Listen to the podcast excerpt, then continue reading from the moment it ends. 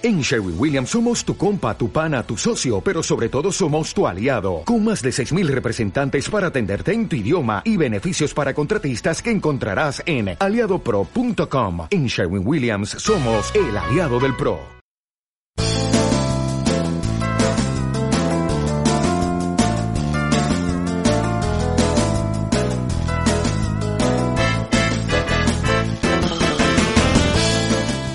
Saludos y bienvenidos a 10 minutitos de el podcast del bidimensional.com.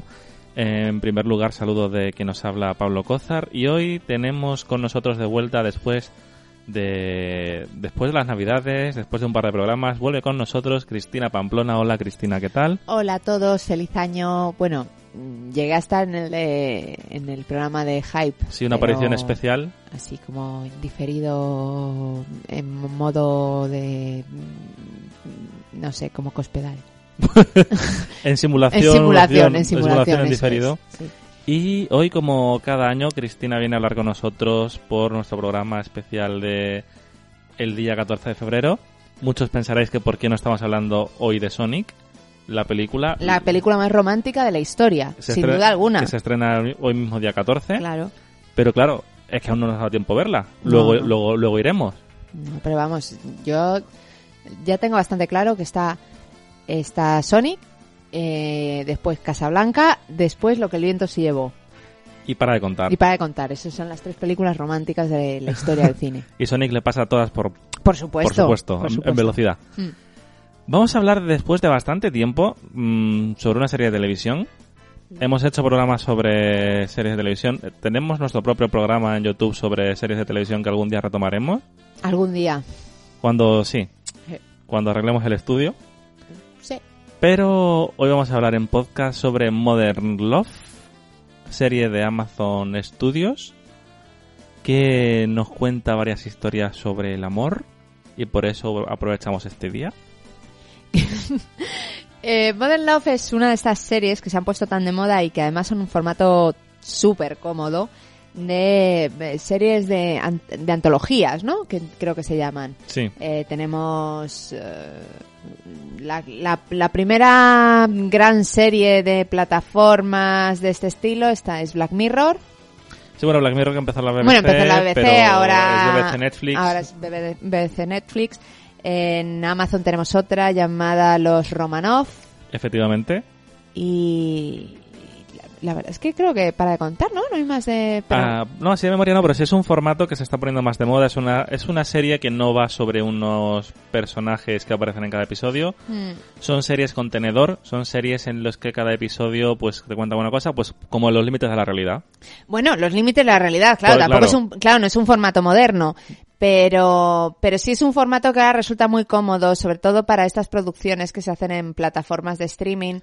Eh, permite además que actores de cierto renombre se, se puedan involucrar en ellas sin la casi condena que puede suponerte una serie que Claro. sabes que si funciona te va a tener enganchada ahí un par de años Hmm. eh, limitándote el trabajo no solo en cine, sino en otras producciones ci- eh, televisivas. Claro, eh, no es episódico, pero también hay series modernas que utilizan este formato como Fargo, como True Detective Sí. y demás, que cada temporada es un elenco, es autoconclusivo y esto es igual. O sea, aunque las historias se puedan llegar a cruzar, cada historia tiene unos protagonistas, cada historia sobre un tema y el tema común sí lo tienen en conjunto en sus di- diferentes... Claro, o sea, ahora mm, la, la gente dice, no, es que la, la, la televisión ha crecido tanto en, en, en- en- no solo en poder, sino en, en calidad, que ya puedes ver a actores de renombre metidos dentro. En realidad, no, en realidad la tele, aquí nos ha llegado muy poco, pero la tele siempre ha tenido producciones en las que ha habido actores muy importantes. Ahí tenemos Angels in America, con Pacino, con Emma Thompson, pero eh, pasa también en, eh, en, en otras eh, miniseries, en miniseries de HBO, que posiblemente sea la, la gran eh, plataforma productora, porque era antes productora que, que Claro, era- plataforma en streaming. sí, bueno, porque Era un- también era un canal de era un canal de cable y tenía sus propias producciones. HBO ha tenido miniseries con gente muy importante y tiene mm, telefilms con gente muy importante. Pero eh, con este boom de las plataformas en streaming, eh, haciendo sus propios contenidos, produciendo sus propios contenidos, sí es verdad que estas, mm, no solo miniseries, miniseries, eh, temporadas autoconclusivas, eh, series anto- de antología y demás, permite que el, que el abanico de actores se, se amplíe. Hmm. Sí, es que además Porque eso- al fin y al cabo ha llegado un momento en que hemos, hemos roto esa barrera que había, que parecía que eras actor y eras actor de tele, actor de teatro o actor de cine.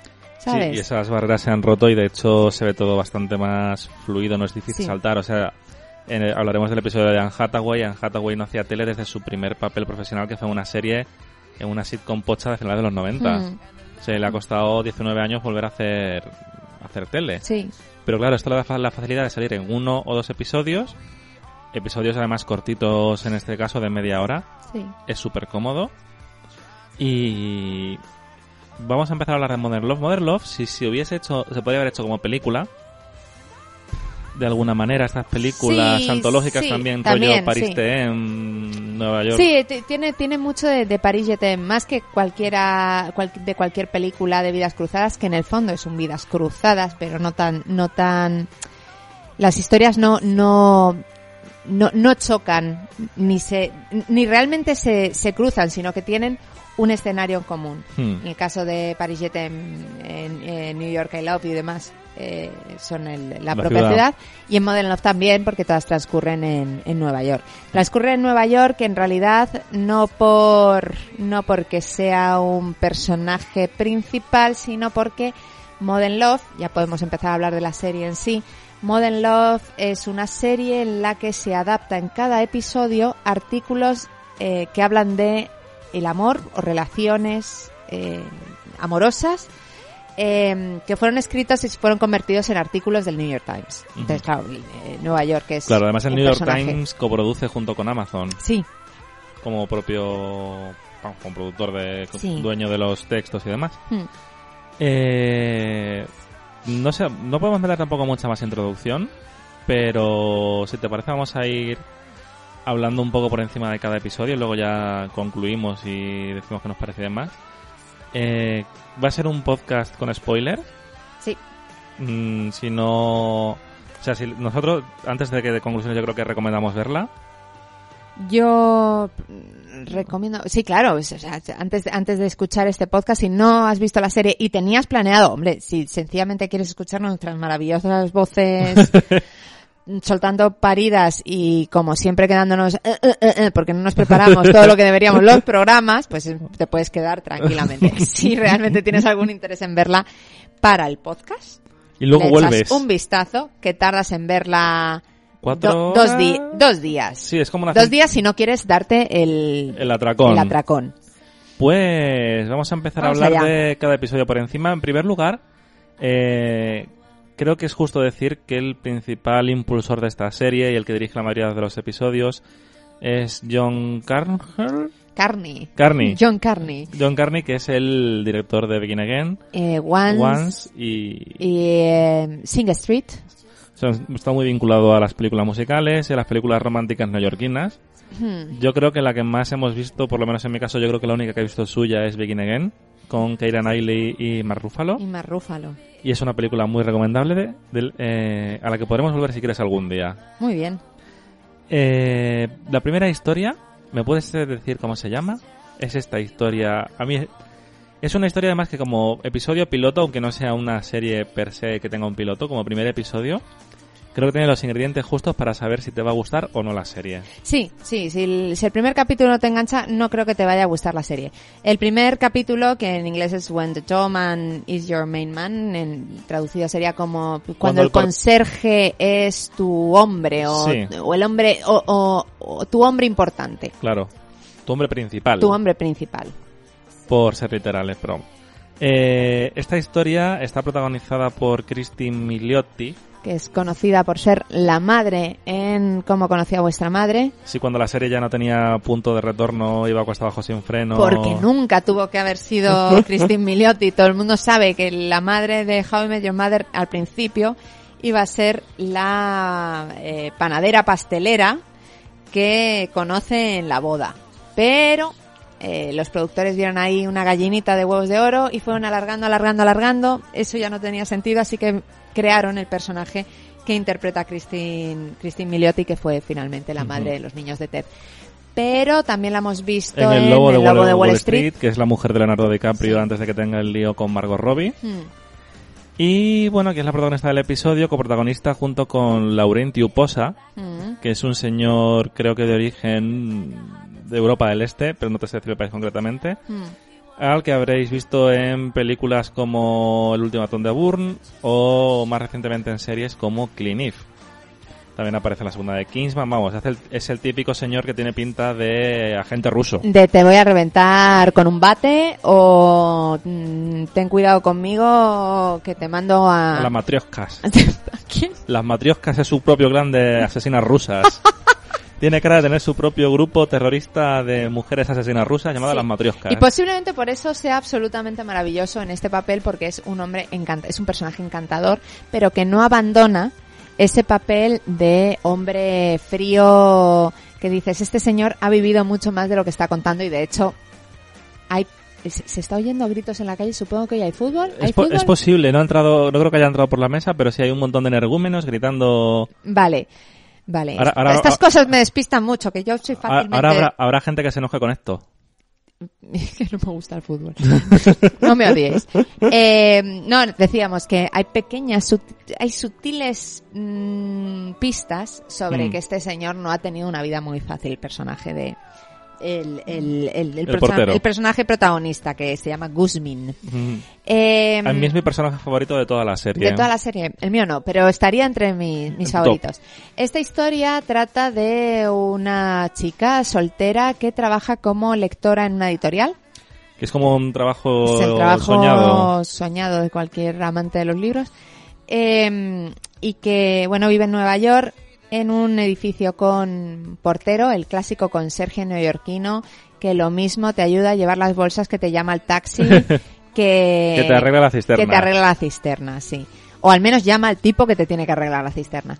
Y, y bueno, comienza la historia, eh, vemos que esta chica vuelve de una cita y mira un segundo al conserje, el conserje mira a su cita y en ese momento ella ya sabe si va a poder estar con ese chico o no, porque el conserje le filtra todas las citas. Entonces estamos viendo que ya tienen una relación complicada porque porque en el fondo ella se siente muy segura de que de tener esa especie de Figura de protectora. án- ángel de la guarda ahí detrás, pero por otra parte se está metiendo en su vida privada. Mm.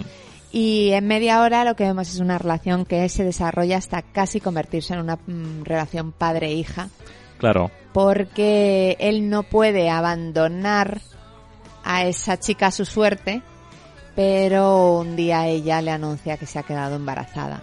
Claro, yo creo que uno de, las, de los grandes aciertos, lo iremos, lo iremos hablando de Modern Love, Mm. es que va más allá del amor romántico. Claro, son historias sobre... so- Diferentes formas de amor, o Exacto, sea, mm, sobre una- querer. Esto es una amistad un poco paterno-filial, Hmm. sin que sean padre e hija, como has dicho tú. Y a mí me parece la magia del episodio no solo eso, sino cuando la relación que tiene luego Guzmin con la propia hija de ella. Sí, O sea, es un poco su abuelo. Ella, ella no tiene problemas con los padres, ni si si siguen existiendo, pero No, la de relación... hecho, juraría que en esa pequeña eh, escena que hay en la que vemos en poco más de minuto y medio lo que es todo su embarazo, llegamos incluso a ver a los padres de Creo que sí. ella. Pero, pero es una relación, es una relación distinta. O sea, aquí se junta un hombre que, y hablamos, eh, no, no llegas a saber absolutamente nada de él, pero entiendes que posiblemente ha perdido a su familia, En alguna de las guerras de finales tipo- de los 90, la Sí. guerra del, de los Balcanes. Sí. Son- un poco Sí, él, eh, hay un momento en el que se ve su... su pueblo. No, sí, claro, se ve su, su pequeño, su pequeña... No, Garita. no voy a llamar garita porque es un, un Es mueblecito abierto, sí. chiquitito, pero se ve por, por detrás con una, la recepción y tiene dos imágenes. Una es eh, la ecografía cuando ella le dice que se ha quedado embarazada porque le dice que es la primera persona que va a ver a su bebé. Entonces tiene dos fotos, la ecografía y la, y la foto de su pueblo. Entonces, Mm. entiendes que él ha debido perder a todo el mundo y si no lo ha perdido lo tiene demasiado lejos y está absolutamente solo. Solo Nueva York es una Mm. ciudad... Las ciudades, en las ciudades te puedes llegar a sentir muy solo. Por supuesto, posiblemente sea en el lugar donde más solo te puedas, te puedas llegar a encontrar.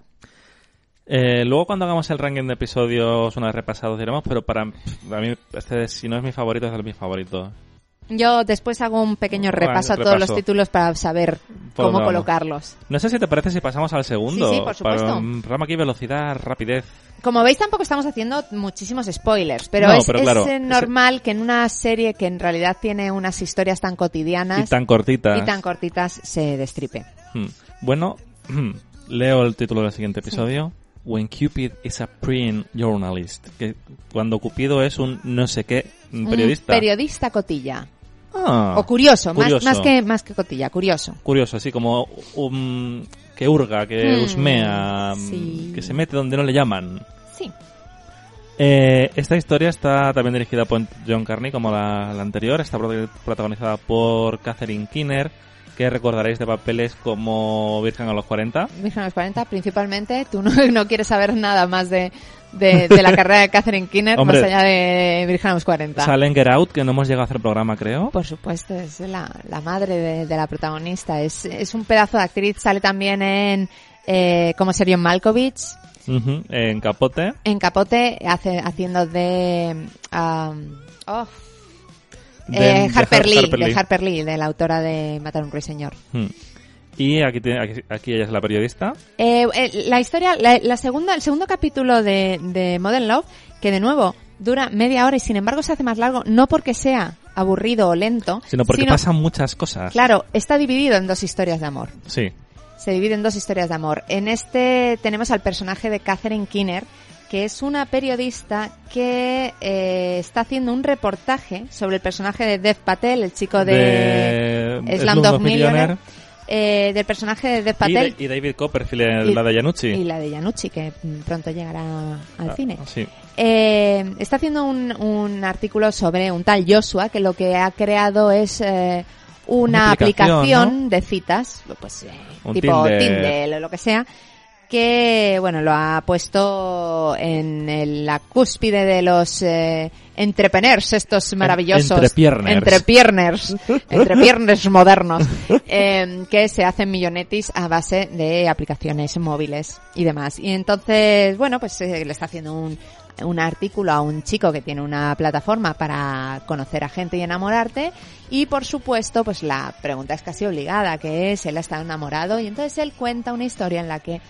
se enamoró perdidamente de una chica en una entrevista de trabajo y eh, tuvieron una relación muy muy rápida, se fueron a vivir pronto eh, juntos y un día esta chica comete un pequeño desliz y se acuesta con su exnovio y entonces eh, el personaje de, de Patel, Joshua, decide romper con ella pero se da cuenta de que no ha podido no ha podido superarlo. La ha vuelto a ver alguna vez por la calle y bueno, tiene el corazoncito roto y cree que ha tomado la decisión demasiado rápido y demasiado en caliente.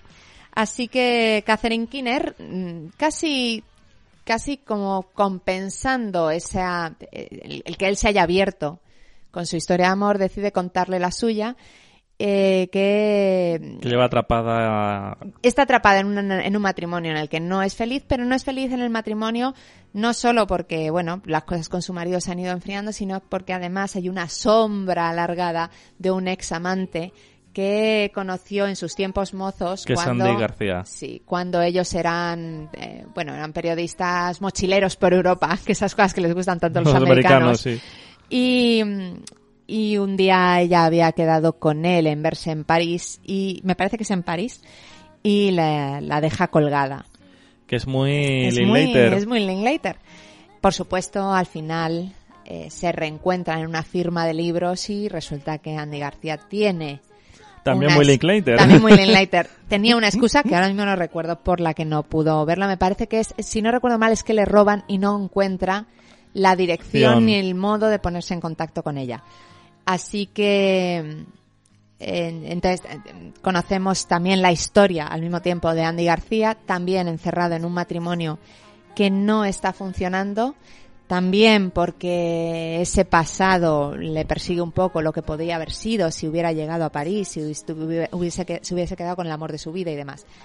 Y todo esto lo que lo- al final es para, para darnos cuenta de que el amor es un poquito para los jóvenes, porque Catherine Kinner decide divorciarse, Andy García decide darle una nueva oportunidad a, a su matrimonio, no terminan juntos, pero, Pero Dev eh, Patel sí. Dev Patel se da cuenta de que es lo suficientemente joven como para no cometer los mismos errores, está a tiempo de recuperar al amor de su vida y se reencuentra con ella en un punto en el que en el que estuvieron el- el- en su primera cita y bueno pues todos felices y el amor Triunfa. Y, demás Y en este episodio luego haremos repaso. En principio, por ahora todo bien. por ahora estupendo, Estupendo, a mí es un episodio que me gustó muchísimo A mí me gustó menos que el primero, pero me gustó. bueno pero si es que vamos a ver teniendo en cuenta que ya has dicho que el primero es tu favorito todos los demás Mal, van a ser todo mal, mal. no está bien pero menos que el primero, Claro. es posible, ¿no? Sí. Eh, ¿Quieres que te lea el título del siguiente episodio? por supuesto Take me as I am, whoever I am. Oh. Eh, acéptame como soy, quien quiera que soy. sí Está bien traducido, ¿no? El Sí, take sí. me- Vale, vale. muy bien Este episodio protagonizado por la ganadora de un Oscar, Anne Hathaway, que nunca entenderé el odio que le tiene la gente a esta chica. yo tampoco no lo entiendo a mí me, parece súper simpática. O sea, que se hizo el Breaking Ball en el programa este del karaoke Sí, de, sí. de tal. Pero da lo mismo, o sea, esta Es- chica... Y es una actriz como la copa de un pino. No, no, y esta chica mañana mismo se abre el pecho, se saca un corazón y se lo da a un enfermo que lleva seis meses buscando un corazón, tiene 80 años y de modos se va a morir, pero ella se lo da y la gente diría, ¡ay, qué pedorra! ¡Ay, qué pedorra! A mí me cae muy bien.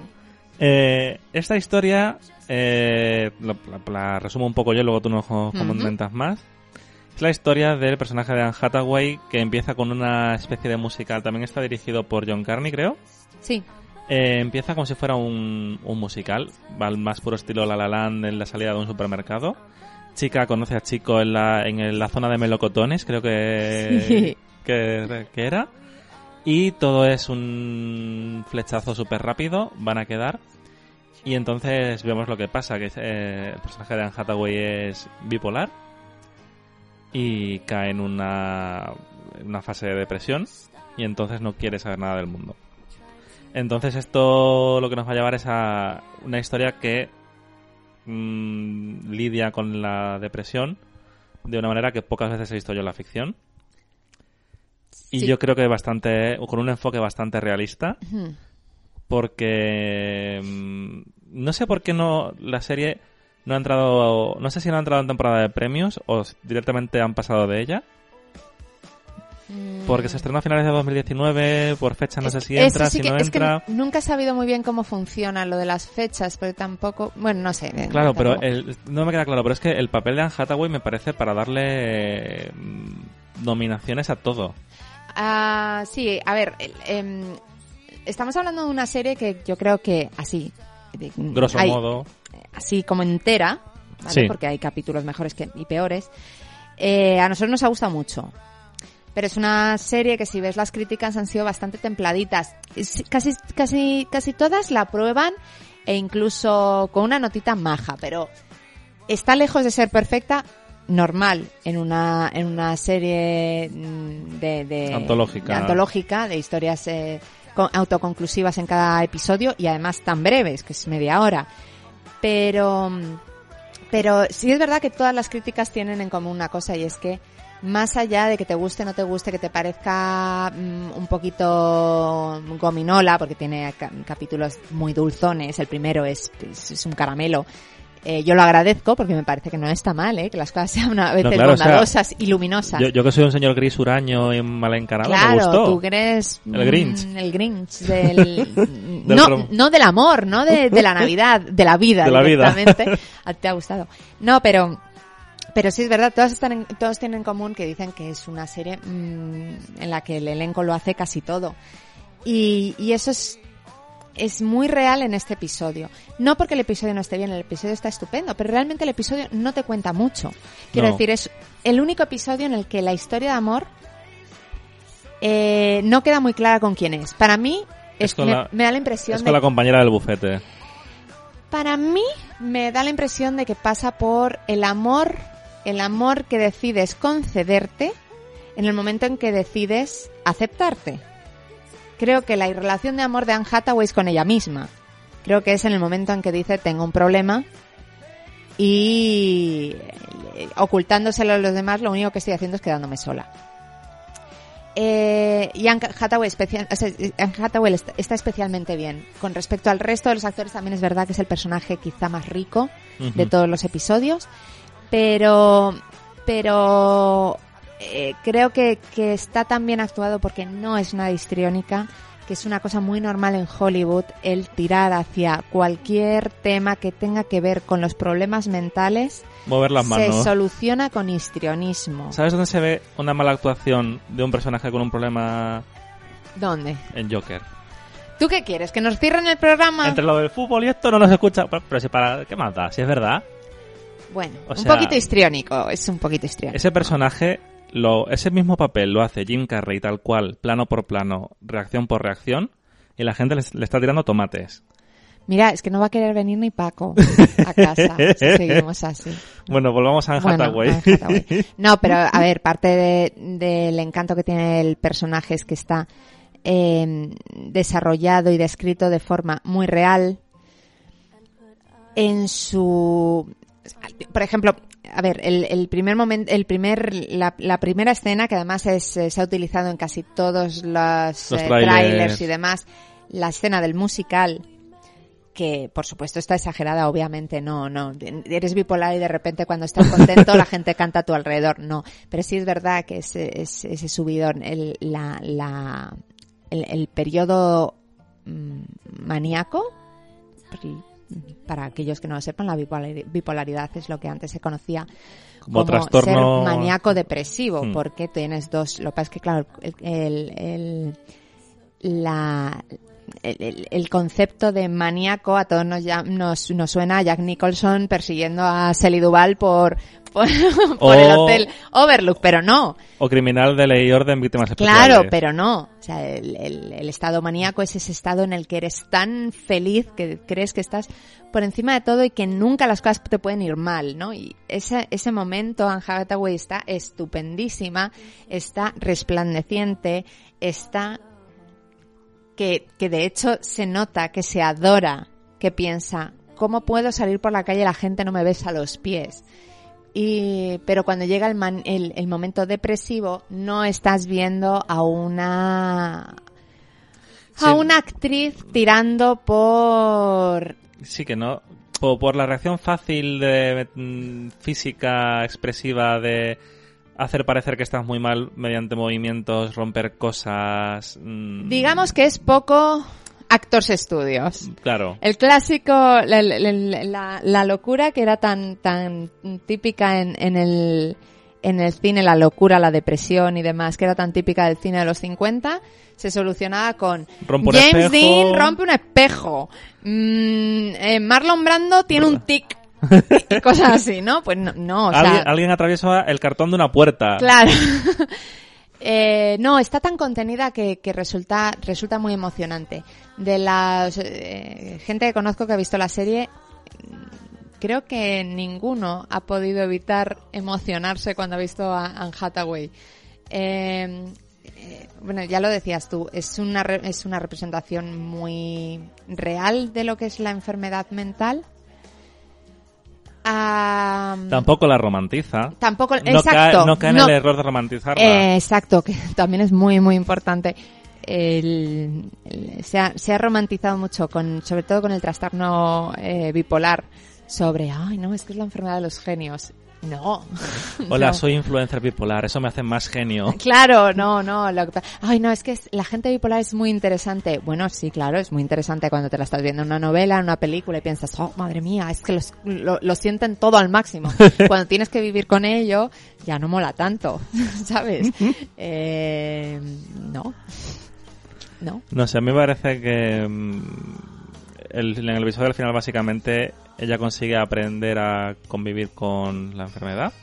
Ella aprende a no avergonzarse de mm, no de decir, no no no avergonzarse por ser bipolar, porque sería mm, como aceptar de forma, o sea, con orgullo, no, no.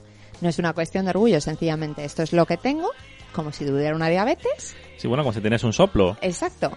Y tengo que aprender a vivir con ello, pero sobre todo tengo que si a una persona me persona, una persona me persona, una persona me importa, tengo que ponerle en situación y decirle esto es lo que hay. Intento manejarlo, pero no siempre puedo. Pues vamos a pasar, si te parece, al, al siguiente, porque creo que no podemos añadir mucho vamos, más. Y vamos a uno, a, al primer A la gran, episodio. la gran decepción. El primer episodio que tiene una nota baja en IMDB. Yo he de decir que a mí me siguió gustando bastante. A mí me decepcionó bastante teniendo en cuenta el reparto. Hmm. El episodio se llama Rolling to Keep the Game Alive, que es como peleando por mantener el juego vivo. Vivo, sí. Ya el, el título te dice un poco Mm. de qué va. El episodio está dirigido por Sharon Horgan, que es una actriz mm, básicamente de televisión que es la primera cosa que dirige más allá de un episodio de una serie llamada Little Crackers. Hmm. Y lo realmente llamativo de este episodio, al cual yo le tenía muchas ganas, es que está protagonizado por dos grandes actores, muy vinculados ambos al mundo neoyorquino, también en la ficción. Uno es Tina Fey, creadora de 30 Rock, eh, no sé cuántos años host de Saturday Night Live, Guionista de Chicas Malas. futura presentadora de los Globos de Oro junto, junto con Amy Poehler otra vez. Y el otro es John Slattery, que es el jefe de Don Draper en, en Mad Men. En Mad Men y el padre de Iron Man. Y es Justin Zuro del futuro. Y el futuro del- El futuro. Sí, claro. Pero bueno, sa- ¿sabes? Son dos actores que nos gustan mucho. Mm. Dos actores muy... Que además en el episodio ellos están muy bien. Sí. Pero... mm, a mí me parece que es el episodio que tiene menos... A ver, no es el peor, pero me parece que le falta algo de fuerza. Es la historia sobre cómo un matrimonio está pasando, sobre todo ella, la... Él es actor, el personaje de John Slattery. Ya está pasando un poco la etapa de temor al síndrome del nido vacío. Sí. Y es un poco ver cómo, lo cómo se enfrentan a que es una relación más allá de haber criado juntos a unos hijos. Sí, el, el, el, el, eh, capítulo está producido por la propia autora del artículo, eh, Ann Leary, que, bueno, es, eh, es una periodista que en Estados Unidos eh, mm, co- copresenta el típico programa mañanero en el que Como el Good Morning America. Good Morning America y tal. Sí. Eh, ella misma contaba, pues, eh, en el artículo cómo la relación con su marido se había ido enfriando hasta llegar un momento en que no es que no fueran amigos, es que se habían convertido prácticamente en compañeros de esa empresa que había mm, que habían montado juntos llamada familia, ¿sabes? Donde tenían a sus dos hijos. Lo cual no deja de ser una visión bastante coherente del mundo. Sí, sí, por supuesto. en la que los dos tenían que aportar algo, pero de repente resulta que los dos activos principales, hijo e hija, hijos. claro, eh, ya son mayorcitos y entonces, mm, ahora qué es lo que tienen que hacer? ¿Qué- qué- la empresa, ¿dónde Se- va? ¿Seguimos vendiendo VHS y casetes o qué hacemos? Claro. Y, y se dan cuenta de que las cosas que tenían en común mm, ya ni siquiera las recuerdan. Él es un actor de teatro, el personaje de, de John. Slattery, que además además es, es muy John Slattery, quiero decir, eh, John Slattery es, uno de- es, es precisamente ese ejemplo de actor que ha roto con todas las barreras. John Slattery lo hemos visto en tele, le tenemos en Modern Love, la le tenemos en la otra serie eh, de, de Amazon eh, de ah, historias autoconclusivas, los Romanov, tiene, tiene otro, otro, otro capítulo. Eh, es también actor de, de teatro, eh, de hecho comenzó como actor de teatro y no solo le pega el drama, porque también aparece como personaje, por ejemplo, en VIP. Bueno, y tiene un personaje en VIP maravilloso, tiene un personaje en Sexo en Nueva York que posiblemente sea mi novio favorito de Carrie, eh, un señor al que le gusta que le meen encima. Eh, es también el padre de, de Iron Man. En, en el cine lo hemos visto mm, últimamente en mogollón de películas. Está en Spotlight, Es donde hace peliculón, de uno de los directivos del... del... ¿Washington Post? No, no, es el Washington Es el Post, Boston es el Global, Boston Global, sí, o o algo algo así. así. Y, y bueno, el, el, el propio John Slattery es pues muy ese, ese personaje. Eh, el actor que no puede evitar, en el fondo, alimentar un poquito su ego, porque no deja de ser actor. Y eso le machaca a su mujer, que obviamente es la, la no conocida, la, la mamá, mientras que él es el papá guay, actor y estupendo. Y entonces deciden que van a buscar algo que puedan hacer en común y descubren el tenis. Como el que podría haber descubierto el tute. Y el tenis, eh, como, como en el fondo lo que estamos viendo es el típico matrimonio que no ha llegado a las uñas, pero que se está preparando para la batalla, el tenis se termina convirtiendo en, en ese lugar en el que pueden soltar toda la furia para que su matrimonio se mantenga eh, sano y salvo. Hmm. Y bueno, al final termina bien. Sí. Acaban jugando bien al tenis. Sí. Acaban siendo jugando por diversión. Llegan a jugar creo que en parejas alguna Sí. vez. Y entonces eso les funciona. Pero, o sea, si lo planteas así no es, una ma- no es un mal planteamiento de episodio en, en sí, pero sí que me le falta algo. Yo creo que Se no me le hace blandito. Yo creo que no le falta nada. Creo que lo que le ocurre es que esperábamos un, epi- un episodio a la altura del de Anne Hathaway con Anne Hathaway para John Slater y Tina Fey y hacen un episodio Costumbrista. Sí. Costumbrista. Pero bueno, mm, no es- mm, a mí este no me, a ver, no me gusta en plan de, "Oh, me encanta, pero bueno, no tengo nada en contra de Hmm. Ya veréis por qué digo estas cosas, ¿no? Siguiente episodio. Este tiene un poquito más de notas, como de los intermedios, Sí. pero a mí me encanta. Es At the Hospital, an Interlude of Clarity. En el hospital, un momento de clarividencia. Sí, un interludio. Yo, un interludio, sí, un Sí, sí, descanso. sí. Eh, ¿Quieres contarme tú de qué va este? Bueno, a ver si lo consigo recordar. El personaje, o sea, el, el- el episodio comienza con una cita entre Yasmín y Rob. que son Sofía Boutella, que la recordaréis con- de películas como La momia, ¿no? La momia, la última momia es la que hace de momia, aparece en Kingsman, aparece en Star Trek mm, 3, la última tal. Es una chica que a mí me parece muy guapa. Mm. Y el chico es John Gallagher Jr., que es, no sé si, no sé si hemos llegado a hacer programa o no alguna vez. Eh, es el chico de Hash. De Hash y de... Y de Cloverfield. Calle- sí, que Cloverfield. Hash, que En- es el del director de la serie esta, se me ha olvidado el nombre.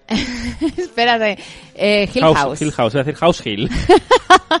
pues en Hash él es un asesino que acosa a una chica sorda Sí, y es acojonante, da mucho miedo y aquí es un tipo muy majo. En Cloverfield Lane también da un poco de mal rollo. aquí de hecho es un panoli. Sí, aquí es un pagafantas. Sí. Que no se ha visto en otra igual en su vida Sí.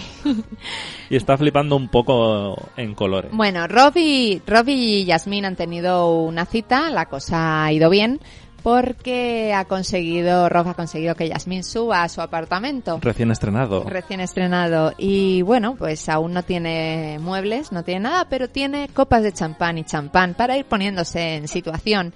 Y bueno, pues Yasmín, que además eh, eh, tiene un encanto súper especial, esa chica no sé qué es lo que tiene Claro, o en sea, sí, pero es que súper sexy. Tampoco es tan guapa, o sea, tiene un atractivo hipnótico. Sí, además aquí aparece con el pelo rubio, rubio, rubio, un, unas, eh, un, Un un flequillo. Mini, mini flequillo. Y bueno, pues se van calentando las cosas, ella entra en el baño, cuando sale sale en ropa interior, él se pone un poquito nerviosito y sin querer se cae encima de las copas de champán. Y se raja el bíceps. Sí, y la maravillosa y romántica mm, citas termina pasando. Termina con su vestido de punto tapando la herida. Y termina en el hospital. En, en el hospital. Y no sé, cuéntame más del... O sea, el episodio pues- viene siendo una especie de mm, prejuicios del parte de él porque no se crea la situación. A él le pinchan una especie de calmantes que le sueltan un poco lo que realmente piensa. No es lo que realmente piensa solo, o sea, él ha intentado, el- el- el- el- de hecho, el, el comienzo del, del capítulo, si no recuerdo mal, no es llegando al apartamento, sino que se les ve cómo salen, me parece que es del cine, y cuando van bajando las escaleras mecánicas se da cuenta de que todos los hombres y Le mujeres la miran. Sí. Y entonces él se da cuenta de que va con una cita que en el fondo él considera que está demasiado, muy muy por encima de lo que, de lo Sí, que, vamos, que, que él no, que él no juega en su liga, como no- dirían los exacto. americanos. Eh, y cuando en el hospital empiezan a soltar la, lengua, se le empieza a soltar la lengua, pues resulta que este chico, mm, para empezar, está medicado por problemas de ansiedad y al mismo tiempo esa apertura de alma eh, lo que consigue es que ella también se vaya poquito a poco eh, confesando con él. Ella es una chica que vive obsesionada con las redes sociales y que en el fondo adora, adora que, la miren, caso. adora que le hagan caso. Y hay un momento que incluso mm, le dice algo así como que realmente no esperaba que eso fuese mucho más que una cita. Y bueno, esta historia es, bueno, como, como todo Modern Love, porque en realidad eh, lo que vemos es un pequeño apartado de una historia, eh, pero esta es posiblemente la que más abierta quede Sí, salen del hospital y deciden mm, desayunar juntos, pero realmente no sabemos si van a acabar juntos, si no van a acabar juntos, si efectivamente él la asusta un poco porque él parece que va muy en serio y ella al fin y al cabo solo está buscando un rollete porque lo que le gusta es ligotear y, había cortado hace poco con una relación Claro. seria. y no sabes cómo, cómo va a terminar, pero de nuevo en este en, estas historias que en realidad ni siquiera son historias de amor, son historias sobre las relaciones humanas. Lo que estás viendo es eh, de nuevo un poco al estilo del capítulo de Anne Hathaway a dos personas que se abren a eh, a los demás. Sí, ella tuvo, te, te cuenta también que tuvo problemas con su padre, o sea, que su padre murió. Sí, sí, sí. que, o sea, son, son historias de aperturas a gente que acabas de conocer un poco Sí. y como una situación extrema Mm, te puede llevar a abrirte y a confiar en alguien y eso es lo que dices tú. Luego da un poco igual hacia, hacia dónde vaya a ir eso. Lo que realmente es mono del episodio es cómo se van conociendo Estás de viendo a dos personas que Claro. están enriqueciendo. Es que el, el tema es, vale, has estado en una cita, has acabado en tu casa con alguien, pero ahí no te conoces realmente. Hmm. Simplemente es un juego de seducción de... A ver si me lío contigo. Sí, Y aquí luego, acabe como acabe, se conocen. Y eso es muy bonito. sí. Qué ñoño estoy, por Dios. Oh, Eh, ¿Siguiente? siguiente. Madre mía. El mejor episodio de la historia de la televisión. So he looked like that. It was just dinner, right? Él parecía un padre. Era solo cenar, ¿verdad? Uf, a ver, este episodio, este episodio nos rompe un poco el corazón porque está dirigido por Emi Rossum. Yo voy a decir Emi Rossum, pero el Pablo tiene ganas de decir que está dirigido por Por Bulma. por Bulma. De la em, peor película de la historia de las adaptaciones, Dragon Ball Evolution. Eh, por Christine en el, en El fantasma de la ópera. La prota de Shameless. Shameless. eh, a mí es una actriz que me cae muy bien. Es una actriz que me gusta mucho cómo trabaja. Y le tocó una, No creo una que pro- his- claro, no un creo que- artículo Y el problema no es la dirección del episodio. No, no, por supuesto que no. El, problema está en que estamos ante posiblemente la historia más creepy de toda la temporada de Modern Love. Eh, la historia está basada en el artículo que escribió Aviser. Aviser es una escritora muy jovencita. eh, que bueno de- debe ser mm, debe ser periodista independiente y bueno es la historia de de Maddie una chica huérfana de padre que ve cómo su mejor amiga, tras eh, graduarse en la universidad, recibe todo el amor de, de sus padres, pero principalmente de su padre. Y ella se queda pensando en lo muchísimo que le hubiera gustado que su padre estuviera vivo para que la hubiese agasajado tanto como todas las chicas que ella conoce eh, se ven agasajadas por sus padres, como todas son las niñas de, de papá, como eh, todas tienen a ese padre héroe, primer amor de su vida, que las quiere, que están orgullosos de ella y demás. Y eso lo que la lleva es a obsesionarse con un jefe, Peter, que está interpretado por Sea Wickham, que hemos visto últimamente en Joker. Ujú. También salía en También Silver sale Lining. en Silver Lining. Y En American Hustle, o sea, es un tipo que ha hecho en Vice. a mí es un a mí es un, un actor que me encanta, además me parece un actor muy muy americano. Si tenemos por americano ese actor método, ese actor de me meto dentro de la piel del No, personaje. no hemos y demás. dicho que de Maddie hace Julia Garner. Solo el dato ahí tampoco ha hecho mucho, o sea, sale en Ozark y demás, pero bueno, Sí. está como empezando la, su carrera, diríamos, ¿no? Bueno, Maddie se enamora, bueno, se enamora, no, Maddie se obsesiona de su jefe Peter, con el que decide irse un día a cenar. Y se obsesiona porque eh, decide que en él ha visto a la figura de un padre y que quiere que de algún modo él, no legalmente, pero que él la adopte. Cum- Cumple, cumple esa función Cum- de claro. padre emocional. Claro, que por O sea, qué no. No llega a ser un complejo de Electra, porque no es su padre biológico, Claro. pero hay una especie de relación un poco así. El problema está en que ella considera que lo que está haciendo es totalmente blanco y puro y, y que está, está clarísimo. Y que está clarísimo.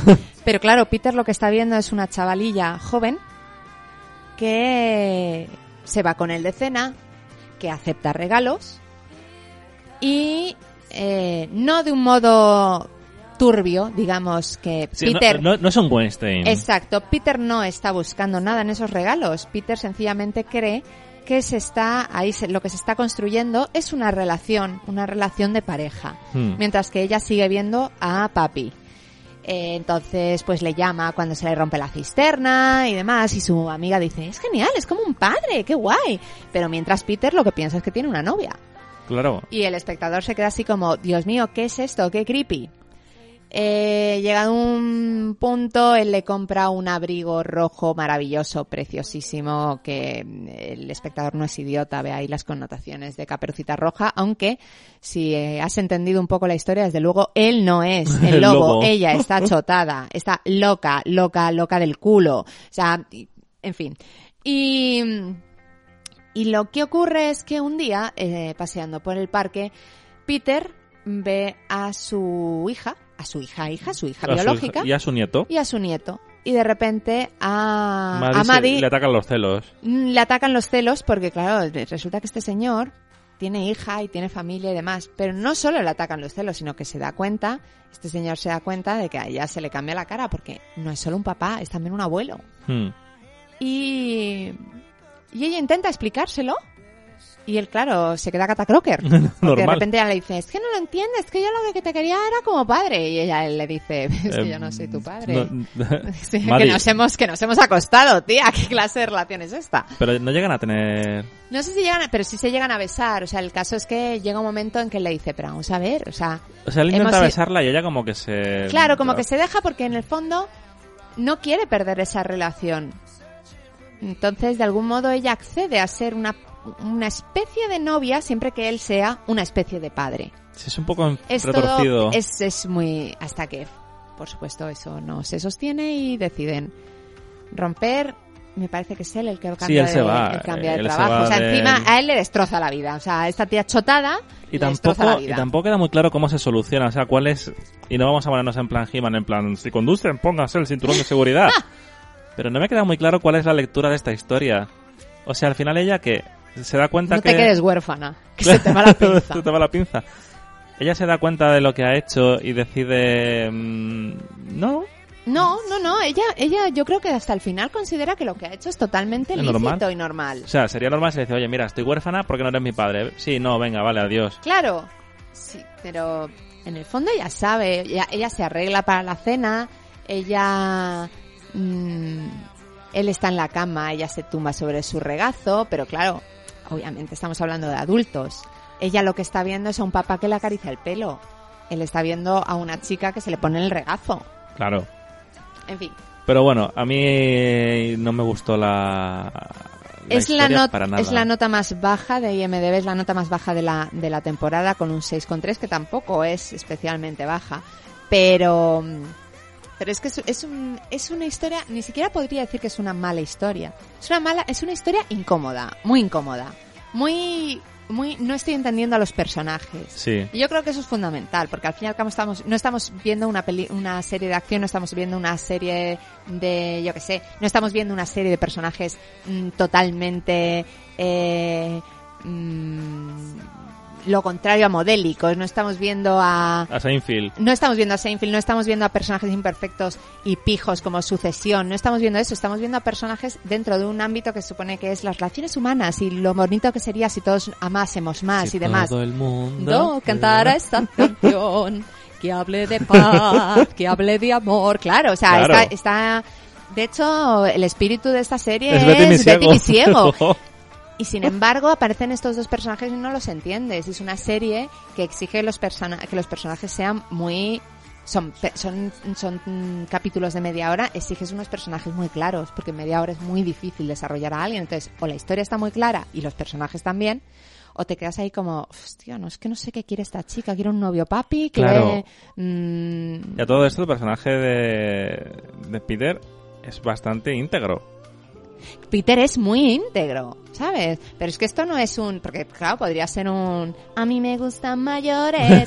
no, ¿sabes? Ni No. lo tengo todo papi. No, es un poco quiero un padre, Es sin que decírselo. Quiero un padre, pero no lo quiero decir porque en el fondo sé que esto es rarísimo, aunque hubiese sido bastante más menos creepy que hubiera llegado y hubiera dicho, "O- Olga, caballero, soy huérfana, me he dado cuenta de que a mi edad he hecho mucho de menos que alguien me diga que está... O sea, hay un momento en que le pide que por favor le diga que está orgullosa de, que está orgulloso de ella.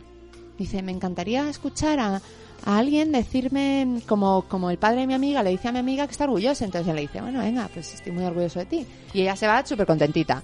O sea, Qué bien. Un, un capítulo raro, raro como pocos. Sí, no me, no me congratula demasiado. Vamos por el penúltimo. Sí. Eh, Her was a world of one. Ella era un mundo de una persona, de uno. Eh, sí. Eh, A mí este sí me gusta bastante. voy a decir que estamos ante mi capítulo favorito. Uh, antes de hacer el repaso y todo. Ujú. Eh, lo protagoniza Olivia Cook, que es la chica de Ready Player One. Sé que, claro, eh, también es verdad que cualquiera podría decir, ya sé por qué le gusta a Cristina este capítulo. En este capítulo parece Andrew Scott, el hot priest de la segunda temporada de Fleabag. Pero, El, el Moriarty del tontito de Moffat. pero he de decir, y sé que esto suena a repelente niño Vicente, pero he de decir que a mí Andrew Scott me gusta mucho antes, o sea, no de Fleabag, no de Sherlock Holmes. O sea, eh, Andrew Scott tiene un eh, personaje que debe salir en dos episodios, como mucho, mm, si le juntas toda la frase, yo creo que habla 10 minutos, en la serie The Hour, y yo ya me super in love, ¿sabes? Compras. Luego aparece en Pride haciendo un papel absolutamente adorable. Es ese galés que no ha podido volver a su pueblo porque salió de allí y entró directamente a vivir a Londres. eh, que no sé qué me estás enseñando. Sí, sí, ya lo sabíamos. Me está enseñando que en IMDB aparece que aparece que eh, Sale la materia que oscura. aparece en la materia oscura. Ya lo hemos visto. Ah, lo no hemos lo visto en una- recuerdo. en una foto. Ah, es que tenemos que retomar la serie. Claro, muy bien. Después de este momento de ¡ay, Dios mío, lo que acabo Oh. de ver! Eh, Andrew Scott es un actor que ha hecho ha hecho muchísimo teatro en Inglaterra. Tiene, un, irlandés. tiene un Ha- tiene un Hamlet maravilloso del que podéis ver el famoso soliloquio en YouTube. Es un actor maravilloso. Es, mm, si lo veis en las entrevistas, encantador. Un tipo que es que sabes de lejos que ese tipo es adorable. Y además es el hot priest de Fleabag y eso ya lo hace un dios. Yo creo que primero la serie de... Se me olvida el nombre del otro, de Moffat y el otro. Eh, se me olvida totalmente, da igual. En Sherlock. Sí.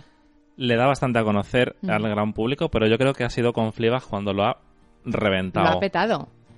Lo ha O sea, petado. O sea, pero totalmente. hay una. Para aquellos que, que entiendan un poquito de inglés o incluso poniéndote los subtítulos de, de, YouTube, Ah, bueno. os podéis ver la entrevista que Graham hacen en. Graham Norton, donde se leen los tweets de la gente que acaba de ver el famoso eh, episodio de Ponte de Rodillas de Fleabag, que luego cuando lo ves no es para tanto, pero eh, los comentarios de las féminas Claro, está un poco ahí la fantasía esta de toda la vida de- del cura católico. Sí, es un pájaro espino. Eh, es un pájaro espino picantón, picantón.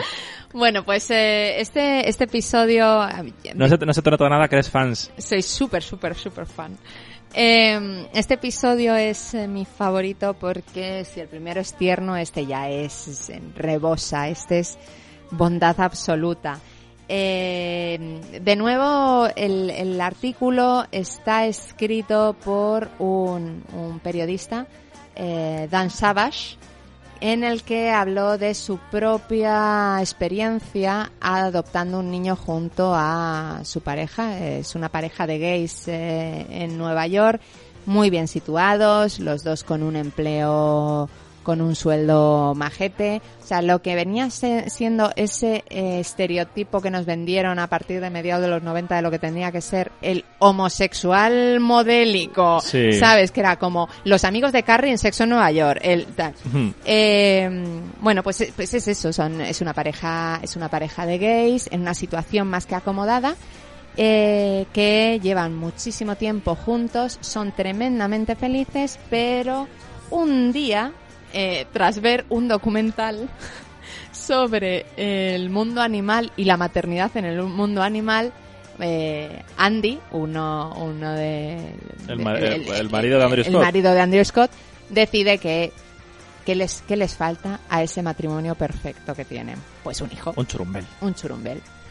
Eh, El personaje de Andrew Scott Tobin no está tan seguro, o sea, el, bueno, es, es la clásica persona que no, no entiende muy bien cómo se va a lanzar a tener un hijo si no está del todo seguro de que tenga algún tipo de eh, instinto, Instinto paternal. Mm. maternal, paternal, Paternal, o como lo quieras sí. llamar. Eh, pero llevan mucho tiempo juntos, eh, quiere a Andy y decide que si va a tener un hijo con alguien tiene que ser con Andy, que es su pareja.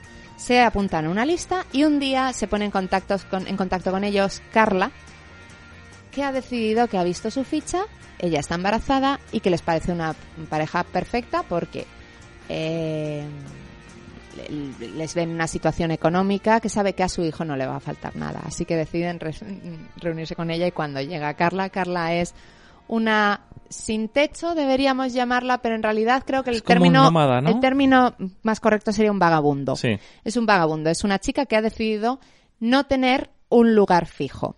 No es una chica que se encuentra en la calle por necesidad, sino que ha decidido que es, eh, tiene una vida muy corta y es demasiado libre como para sentarse en un lugar.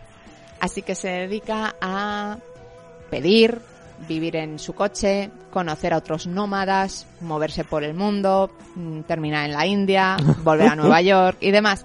Y en una de esas ha conocido a otro vagabundo y han tenido un lío y se ha quedado embarazada.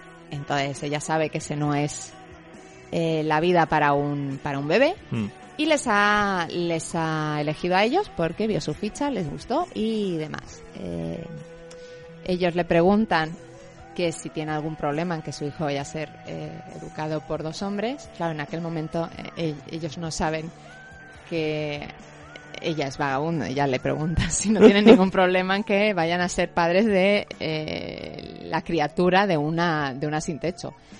Y lo que ocurre es que Andy, que lo único que quiere es estar todo lo involucrado que pueda en el embarazo, decide que se vaya a vivir con ellos durante el embarazo. Y claro, eso ya es el caos, porque Andy es un loco de la vida y quiere tener un hijo y está mm, encantado con ella porque es súper rara y eso le encanta. Pero Tobin, el personaje de Andrew Scott, que es un tío sensato, cuadriculado, Cuadriculado, sobre todo. cuadriculado, no puede entender a una persona que sea así, que sea, que sea como Carla, que sea incapaz, sea el caos. que sea el caos, que sea el caos. O sea, Que un día- según llega, tiene el, el salón lo, lo toma absolutamente, es su habitación y lo hace suyo. Que invite a sus amigos ocupa como Ed Sheeran. Sale Ed Sheeran que hace de un amante. y Andrew Scott está totalmente en contra de todo eso. Y eso crea un conflicto entre los dos. Pero Carla está muy segura de que les va a dar el, el, el El bebé. niño. Y finalmente, como viene sospechando desde el principio del capítulo, cuando Carla se pone de parto, nada más entrar en la sala de partos, Andy, que era el más predispuesto a todo eso, en cuanto ve la dilatación, se larga y dice, os espero fuera. Y sin embargo, Tobin, que parece que es el que se ha quedado más ajeno al embarazo y demás, es en ese momento en el que Da la vuelta. da la vuelta y recibe así un impacto ¡pum! de paternidad. Lo que viene siendo lo que siempre se ha dicho de que el, el hombre se vuelve padre en el momento en que ve al bebé. Y eso es lo que le pasa a Andrew Scott. En ese momento, además, es es súper tierno. Es la, lo- la razón por la que me encanta el capítulo. Andy lo ve tan real. Sabes que Andy va a ser un buen padre. Sí. O sea, lo sabes desde el principio. Andy no es un, ay, quiero un hijo porque resulta... Se me ha antojado. Porque se me ha antojado. No, Andy quiere un hijo, lo sabe. Pero claro, querer un hijo no quiere decir que pueda soportar un parto. Un parto es una película gore nivel 10. Eh, Ríete tú de tesis. ríete tú, sí. Soy Carla y voy a parir. Eh, Tobin, sin embargo, no estás...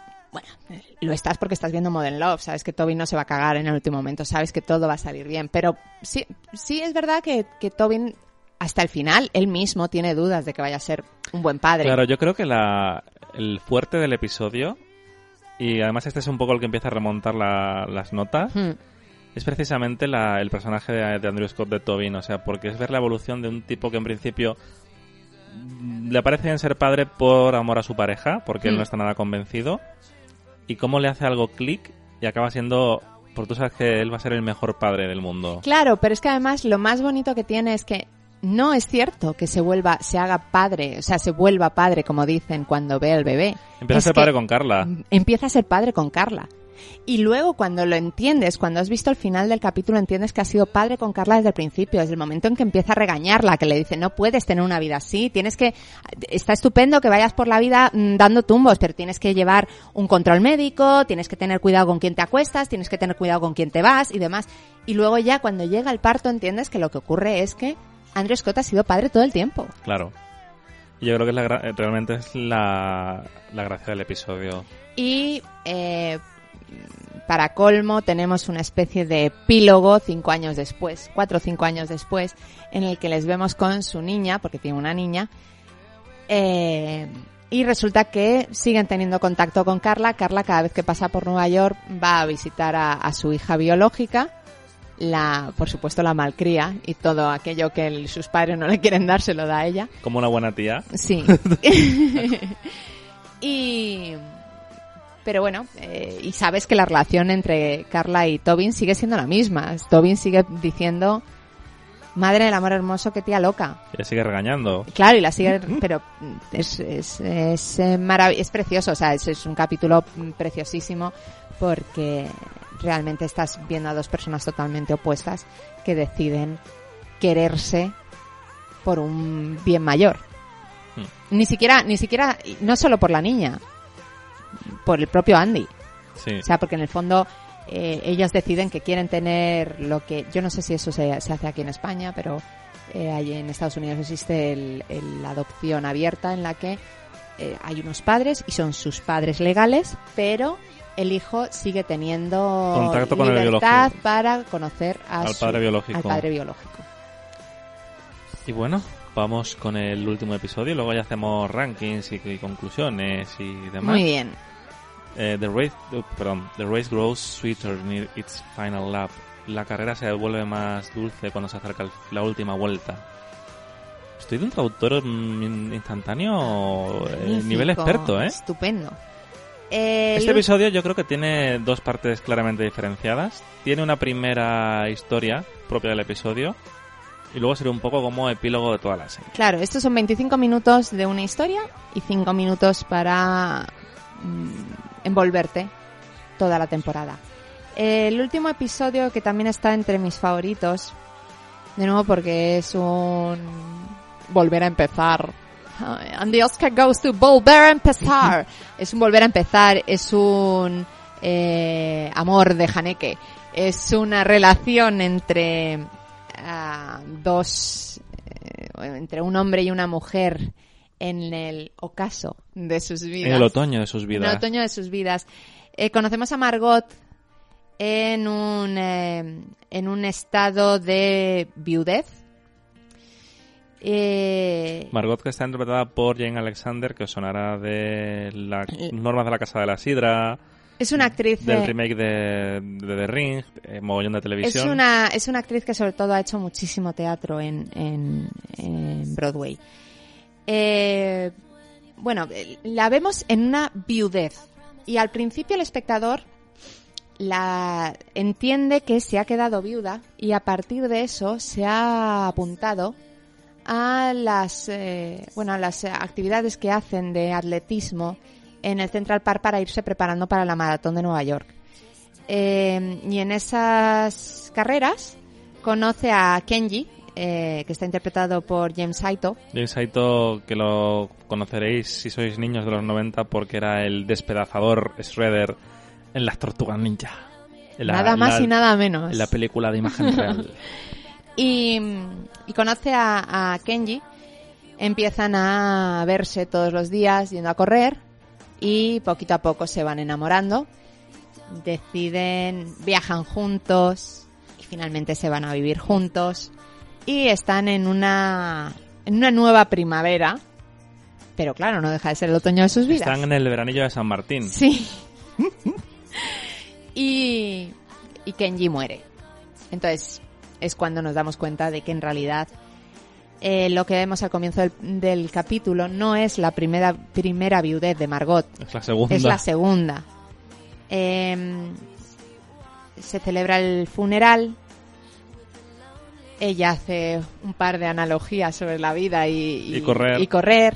Y cuando salen para, para esos convites que hacen los americanos después de Para comer mac and cheese y Para- ensalada de sí. patata. sí, que todo el mundo te diga lo mucho que quería tu marido y demás, y tú llores en el baño, eh, ella, ella dice que, que, bueno que se reunirá con ellos, que, pre- pero que prefiere estar sola, se va a pasear y poco a poco ese paso se va volviendo más rápido, más rápido, más rápido, hasta que Margot sale corriendo y entiendes que en algún momento se va a volver otra vez a reponer de ese golpe.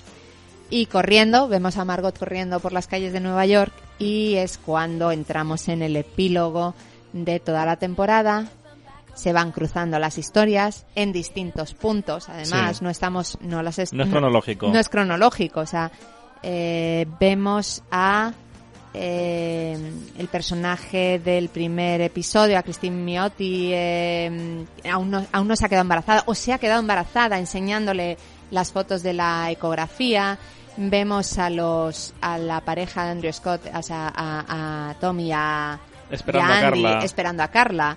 Eh, vemos a Peter y a, Man- y a- y a Mandy saliendo por el Central Park, aún no han roto. Y todo. Ah, bueno, vemos por supuesto al personaje de Catherine Kinner encontrarse a Dev Patel y resulta que Dev Patel se ha casado con, con, la, con, con la su chica. novia y, y todo, todo es precioso y todo es muy bonito y Nueva York deja de ser una gran manzana para convertirse en un gran corazón. Ay, qué bonito. Qué bonito, ¿eh? ¿Has visto? Pero es, un, romántica. pero es un episodio muy triste. No, es un, es un episodio sobre volver a empezar.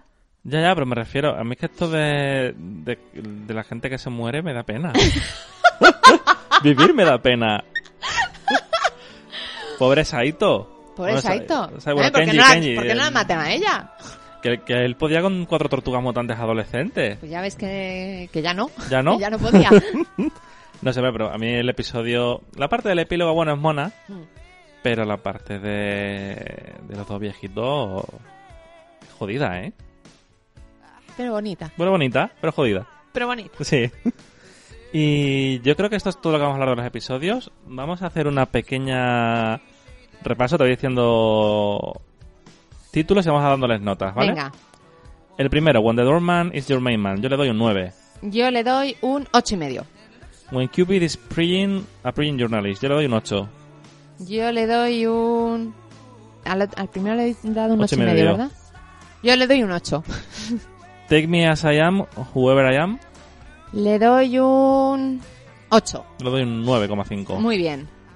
¿Le has puesto más que al primero? Bueno, un 9. Empatado. ¡Oh! ¿Qué te gusta? Es Bueno, que sigamos. no lo sé. Eh, eh, Rallying to keep the game alive. Yo le doy un 6,5. Yo le doy un siete. At the Hospital and Interlude of Clarity, yo le doy un 8. Un ocho. Eh, so he looked like that, it was just dinner, right? Un Yo doy, cuatro. yo le doy un 3. Vale. O sea, y me parece que estoy siendo generoso. Yo un, gua- un cuatro. Eh, Here was a wall at one. Of one, perdón. A un diez. Yo le doy un 8. Muy bien. Y The Race Grows Sweeter Near Its Final Lap. Un ocho y medio. Yo le doy un 8. No vamos muy desencaminados, pero bueno, si queréis hacer el ranking luego lo cogéis y lo contáis vosotros, Mm. porque esto lo hemos hecho sin apuntar. No tenemos el software de Eurovisión y entonces pues tardaríamos aquí la vida y no Estamos vamos a esperando los puntos de. Luxemburgo. Claro, de point. Eh, vamos a ir haciendo conclusiones, si te parece. Muy bien. A ver, ¿qué puedo concluir yo sobre Modern Love? Yo es una serie en la que al principio mm, había visto trailers de aquí va y tal, pero tampoco he estado muy hipeado. Tú sí tenías como más ganas de, de verla. Hmm. Te habían hablado gente de ella y demás. Y creo que es una sorpresa bastante grata. Es uno de los ejemplos de Amazon siendo ahora mismo junto con HBO la plataforma que mejores series produce. Eh, es una serie que está muy bien dirigida, eh, bien producida. Los actores ya hemos dicho que son acojonantes. Es muy cómoda de ver, no solo por la duración de los episodios, sino por el tema antológico.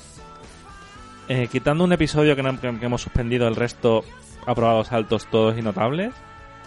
Y habrá que está renovada por una segunda temporada, habrá que ver la, qué historias cuentan. Es una serie que depende mucho de qué historia te van a contar y cómo te la van a contar. Pero cuando de ocho episodios seis son notables, yo creo que es una serie que merece la pena ver. Eh, y realmente tampoco puedo añadir mucho más que como película para el especial de San Valentín, perdón, como película de la costumbre. Como serie para un especial de San Valentín me parece muy correcta porque es lo que hemos dicho varias veces en el programa. Eh, no es, o sea, quitando la historia de Dev Patel, no sigue los patrones clásicos de las historias románticas. Hmm. O sea, es lo que hemos dicho, diferentes tipos de amor. Está eh, la relación que tengas con tu portero mm, que te cuida. Eh, lo de todo, lo del hospital, lo del tener un hijo, una pareja gay con una homeless y que sea una especie de matrimonio de tres, aunque no sea un tal. Sí, sí. Eh, historias de madurez. O sea, tenemos también, creo que uno de los grandes fuertes de la serie es que tiene una historia para cada franja de edad. Hmm. O sea, no es la típica producción romántica para jovencitos, ni para gente de nuestra generación, que somos ya como el siguiente escalón, ni para mediana edad, ni para gente muy mayor. O sea, tienen todos la historia de John Slattery para... O sea, y creo que cubre bastante bien todas las etapas de la vida. Sí. Entonces eso hace que cualquier persona pueda identificarse en algún momento con cualquiera de las historias. Y luego no está... Está bastante lejos de ser una serie, digamos, eh, típica, ¿cómo se llama? De todas formas, decir típico, da igual, o sea, no es una serie... Sí, no, como... Se me ha olvidado la palabra, se me ha olvidado el español. Joder, da igual. Que no es la típica serie... ¿Arquetipo? Arquetípica, sí. Mm. Y decir clónica y no, es una serie que es... Se lo ha jugado bien. Creo que la- se nota mucho cuando dirige John Carney. Eso sí lo noto mucho. No porque el resto esté mal, pero se nota que tiene más tablas en, en el mundo de, de la dirección. Sí. Y nada, yo espero que la siguiente temporada Amy Rossum le den un guion más agradecido, pobrecita mía. ¿Y tú qué? ¿Tú qué me puedes contar? Bueno, eh, y que la recomiendo. A ver, ¿qué, es, ¿qué cuento? A ver, primero, eh, no estoy de acuerdo contigo con Amazon HBO. Eh, junto a Amazon, no. Eh, junto a HBO, no. HBO tiene eh, grandes títulos, pero Amazon es ahora mismo la reina de la Producción auto- propia. producción propia. O sea, HBO tiene un gran- unas grandes series, pero también tienen otros ñorditos. Eh, Amazon hace muy bien sus cosas. O sea, Amazon yo me puedo quejar de que me quiten ley y orden del catálogo la madre que os parió, que tengo yo ahí a Marisca, que luego no me entero de nada cuando la pillo en la tele, no sé qué ha pasado. que Pero tenemos que saberlo por el largo del pelo de y me puedo me puedo quejar de que me quiten cosas de catálogo pero eh, Amazon por ejemplo no abandona una serie sin haberle dado no un final sino lo suficiente para que digas está cerrada me refiero a que obviamente esta es autoconclusiva en, en cada uno de sus episodios entonces no tenían ningún problema Eh, los Romanov no sé siquiera si se va a, A continuar. a continuar pero pasaría exactamente lo mismo Pero tú ves por ejemplo eh, dentro de las grandes O sea, Ma- producciones Man on the High Castle, que fue la primera producción propia gorda que tuvieron, la han terminado. Pero, por ejemplo, no, no me refiero solo a eso. O sea, eh, la primera, la que yo considero mi primera gran producción de Amazon, que es Maisel. Eh, Miss Maisel, primera temporada. El, el último episodio de la primera temporada podría ser perfectamente el final de la serie. Ella hace un espectáculo, triunfa esa noche, el marido se da cuenta de que ella es esta, dice que es muy graciosa y pim, pam, pum, se acabó. Y no pasa nada. Ahora, compara eso con, por ejemplo, mm, Friends from College en Netflix, que nos ha dejado a un personaje preñado, Ya. ¿sabes? Y no vamos a volver a saber nada más. Son, o sea, es, mm, A dos personajes que se supone que se van a ir juntos de viaje y resulta que en el último momento aparece la ex de uno, el ex de uno y tal, y no sabemos qué pasa. Y con esto mm, te digo Friends from College porque me dolió especialmente, pero Marianne, Marianne no se, no se renueva, ¿No se renueva? no se renueva y nos han dejado a un personaje preñado. ¿Qué empa- empeño tiene Netflix en preñar a los protagonistas para después no desarrollarlo? Además, ¿qué es esto? Dallas. Claro, ¿Sabes? No me refiero que, se- que estamos en los 80 otra vez, que Falcon crees. Que claro, el- que además, que- pro- ¿qué problema tenía Marianne? Si Marianne se podía haber cerrado. Si la primera temporada era perfecta. si le sobran episodios. Exacto. ¿Qué ocurre? Que deciden alargarla, te meten un primer, un último episodio que va demasiado rápido para meterte el final y poder decir, ¡ay, que se ha quedado embarazada! Ahí tienes el, ahí tienes el, el Cliffhanger. cliffhanger. Y después decir, pero es que no la continuamos. Y dices, la madre que te parió, no la podías haber aquí- eh, terminado en el episodio anterior, que hubiera quedado de redonda. Bueno, pues suma y sigue. Amazon no hace eso. Amazon cuida sus series. Y todo esto es para decir, Amazon, te quiero y te odio a la, vez, vez. porque me quitas ley y orden. Pero, y Seinfeld, que no se me olvida. Bueno, lo de Seinfeld es cosa de Netflix soltando 500 millones de Bueno, dólares. yo odio a todo el mundo porque me quitan las series. Pero, eh, dicho esto, eh, Amazon tiene una producción muy buena, tiene una producción, además, son muy, muy, muy inteligentes porque hacen una producción eh, ajustadita, han ido deshaciéndose de eh, cositas para hacer lo que va a ser el greatest hit El Señor de los Anillos. el Señor de los Anillos. Pero al mismo tiempo, pues aporta mm, producción propia más chiquitita, más. Mm, Bueno, pero incluso en el Señor de los Anillos está bastante bien planificado porque han retrasado el calendario para hacer dos temporadas más juntas y demás. O sea, no, no se les ve que vayan tirando el dinero a lo loco de hazme 10 episodios de esto. claro. Como la de Everything Sucks o que era barata. O sea, en Netflix hay muchas series de tírame con esto. Yo sigo pensando que Glow se renovó porque esperaron más de un mes en cancelarla. Sí. O sea, yo estoy seguro que el señor Netflix, allí con su monóculo de oro y sus anillos de rapero, El caso es. estuvo a punto de cancelarla hasta que vio que la gente, porque no dejan tiempo boca a oreja, y Amazon tiene un planning a largo, medio largo plazo. Claro, es que yo creo que el- la diferencia está en que Netflix utiliza las series de bajo coste, bueno, de, de producción más baratita, Para engordar catálogo. para engordar ca- ca- eh, catálogo y Amazon sí eh, apuesta por ellas. Entonces Netflix de repente saca Everything Sucks que era genial, era divertidísima, era además un Freaks and Geeks para un una nueva generación porque, oh Dios mío, hay más vida más allá de los 80. Era una serie muy divertida y le salió baratita y decidió que, bueno, es que no la ha visto toda la gente que esperábamos, así que pues también la cancelamos, pero vamos a ver, es que en un catálogo tan amplio, donde en, en un, en, un catálogo, en una nueva forma de entender la televisión que en parte has creado tú, Y que tú decides lo que va a ver la gente. Exacto, que, pero, pero una forma nueva de entender la televisión que has creado tú, en la que el contenido la toma el espectador cuando a él le da la gana, no puedes pensar en, bueno, vamos a darle a esta serie eh, dos semanas para ver cómo, cómo responde el- la audiencia. No. Y aquí puede. tienes Modern Love. Modern Love posiblemente no lo haya petado. Claro, pero es que Amazon tiene una cosa que Netflix tiene menos en cuenta. Estamos dando mucha cera a Netflix, pero Me da Se lo igual. han buscado. Se lo han buscado. eh, Amazon intenta tocar a todo el público con el contenido que quiere todo el público. Con esto me refiero. Si Amazon tiene que pagar a los mm, imbéciles de Top Gear, los paga. Si te tiene que hacer un documental sobre fútbol, te lo hace. Sí. Y independientemente de que nos guste el fútbol o no, pues con su calidad sí, y sus historias y tal. Pero tiene series de comedia para adultos, tiene series de drama, tiene series de acción con Jack Ryan.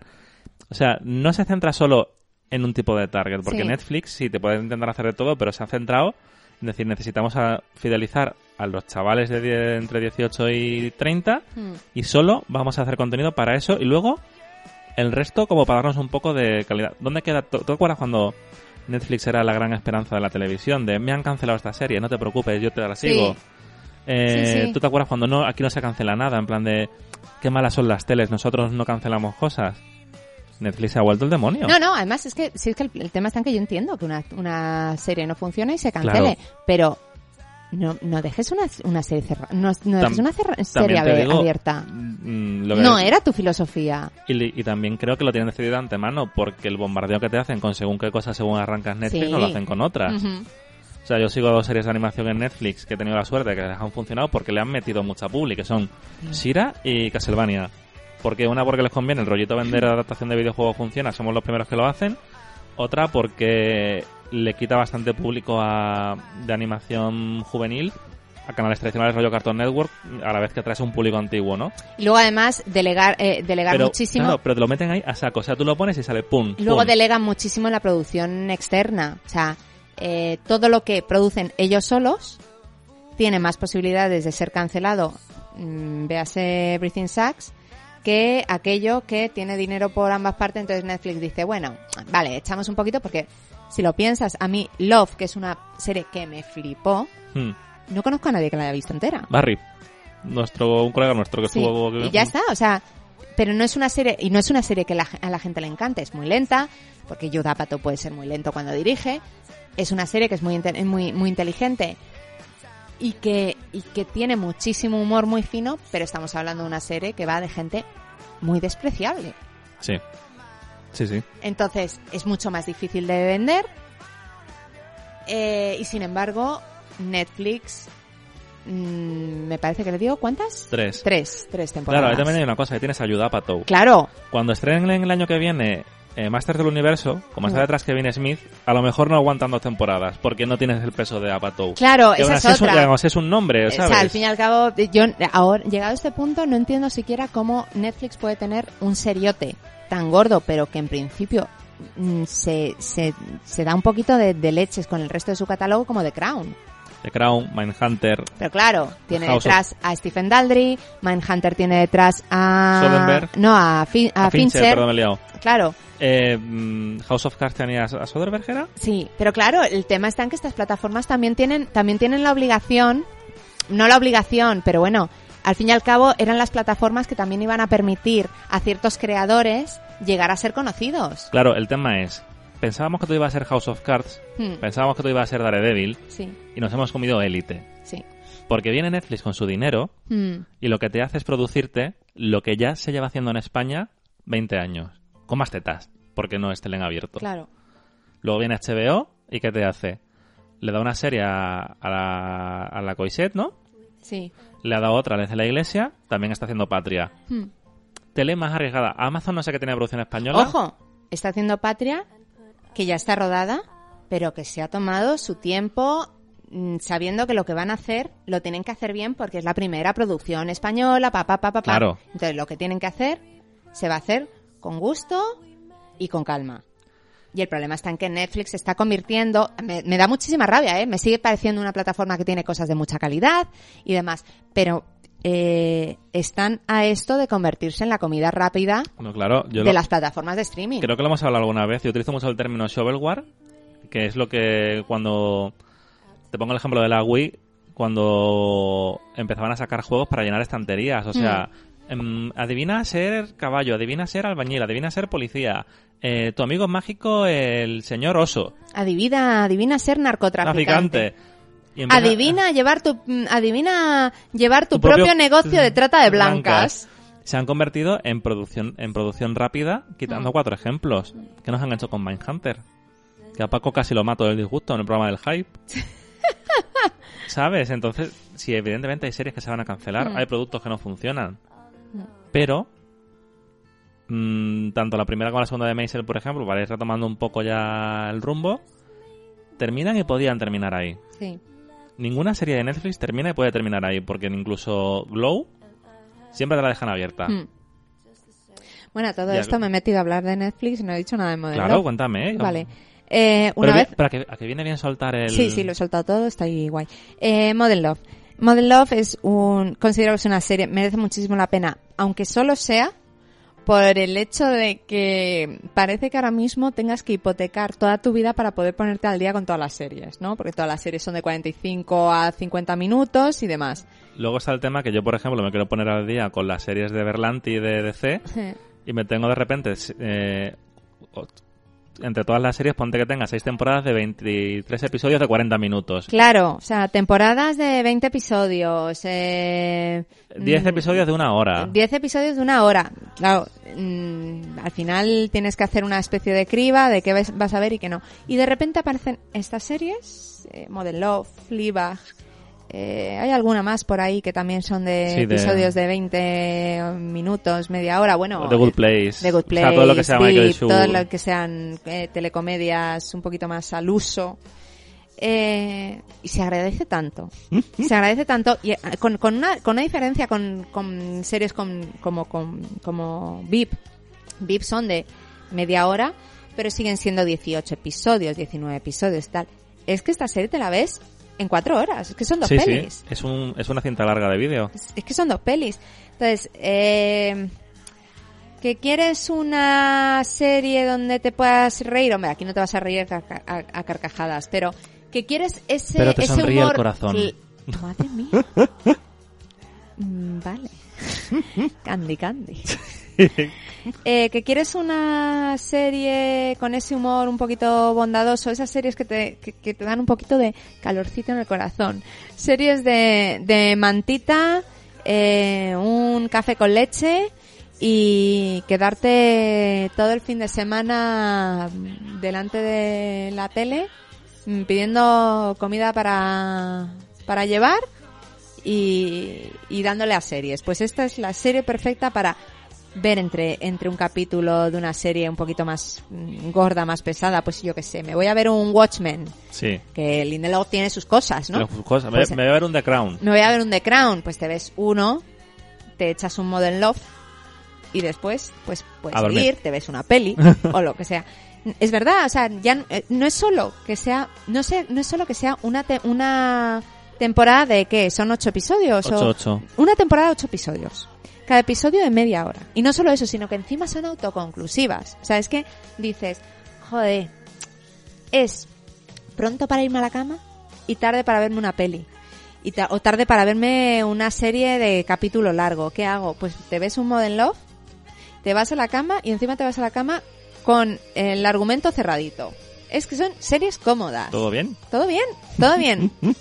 Win-win. Win-win, todo, Win-win, todo, todo todo. perfecto. Eh, así que sí, yo la, la recomiendo mucho para, además, para, pues eso, para este, este viernes, es eh, este viernes San Valentín, Ujú. pues tienes un fin de semana para, para vértela Romántico tardío. acurrucadito a tu pareja si la tienes, O solo, o solo y diciendo que bien se están solo en este mundo viendo tus series tranquilamente sin que nadie te ladre, pidiendo de comer lo que te dé la gana. pidiendo de comer lo que te dé la gana. Todo Ah, estupendo. planazo. soltería, soltería a tope. Eso está ¿Sabes? estupendo. Soltería, pues sí, pero me veo un modelo. ¿Por qué? Porque Porque soy soltera, pero me mola el amor. Y no es incompatible. Y no es incompatible. Pues ese tipo de cosas. Bueno, pues yo creo que os ha quedado bastante claro nuestro punto de vista sobre la serie. Eh, recordaros también que tenemos muchos programas de años pasados dedicados a este día. En concreto, el año pasado hicimos Broadway Mountain. Que está dentro de mis, eh, de mis programas favoritos. Creo que quedó redondito. Así que no vamos a ir más hacia, hacia atrás en el tiempo, Mm. pero lo podéis escuchar. Así que nada, Cristina, yo encantado de haberte tenido de vuelta aquí hoy. Encantada de estar de vuelta. ¿Quieres que eh, contemos un poco la escaleta del futuro? Escaleta del futuro. Vamos a tener eh, Stephen invierno, King. invierno de Stephen King. Tenemos decididas ya las tres pelis que vamos a hacer. Sí. No sabemos si saldrán en orden, no sabremos si saldrán salteadas, pero son el, ¿Misery? Misery, El Resplandor y La Zona Muerta. Sí. Y, y nada, eso empezará prontito, prontito. ¿Y a ti dónde se te puede seguir? Pues me podéis seguir en todas mis redes sociales, Chris Kitty Chris. Pues Todo estupendo. junto o, o con guioncito, depende. Pero vamos, todo junto para seguirme. Claro. Joder, ya no estoy muy segura Sí. si está junto o... Bueno, buscadme, leche, haced un poquito... El esfuerzo. Un poquito el Mira, esfuerzo. Y si no, si seguís a el Si me queréis, si me, si me queréis, me encontraréis. Claro. Y si no, nos seguís a nosotros en el bidimensional, que estamos en Twitter y en... Claro, por ahí, haced un poquito de investigación. Un poco de research. Un poquito. Eh, estamos eso en Twitter, en Instagram y en Facebook si buscáis el bidimensional. Estamos en elbidimensional.com. Tenéis todos los programas en iVoox y están todos solos ahí porque es una plataforma un poco abusiva, salvaje y agresiva que si no pagas 7 euros al mes en el feed de RSS para ponerlo en otro sitio solo tienes los 20 últimos. Pues igual que decía antes, bueno, en iTunes solo están los últimos 20, también nos, nos pasa en iTunes y nos está pasando también en un nuevo sitio porque estamos en Spotify. Qué cómodo. Estás escuchando ahí tu playlist semanal y dices, quiero escucharme un 10 minutitos de, ¿no? Voy a hacer Y un te lo buscas. podcast. Y te lo buscas y nos escuchas ahí los últimos programas. Y, y si lo puedes pedir hasta Alexa. y pues, miro con miedo porque no se ha encendido porque lo he dicho flojito. Porque va a empezar aquí a hablar sino sola la señora esta, ¿no? Y, y poco más que encantadísimo de tenerte aquí hoy. Gracias. Que disfrutéis la serie. Un saludo y hasta la próxima.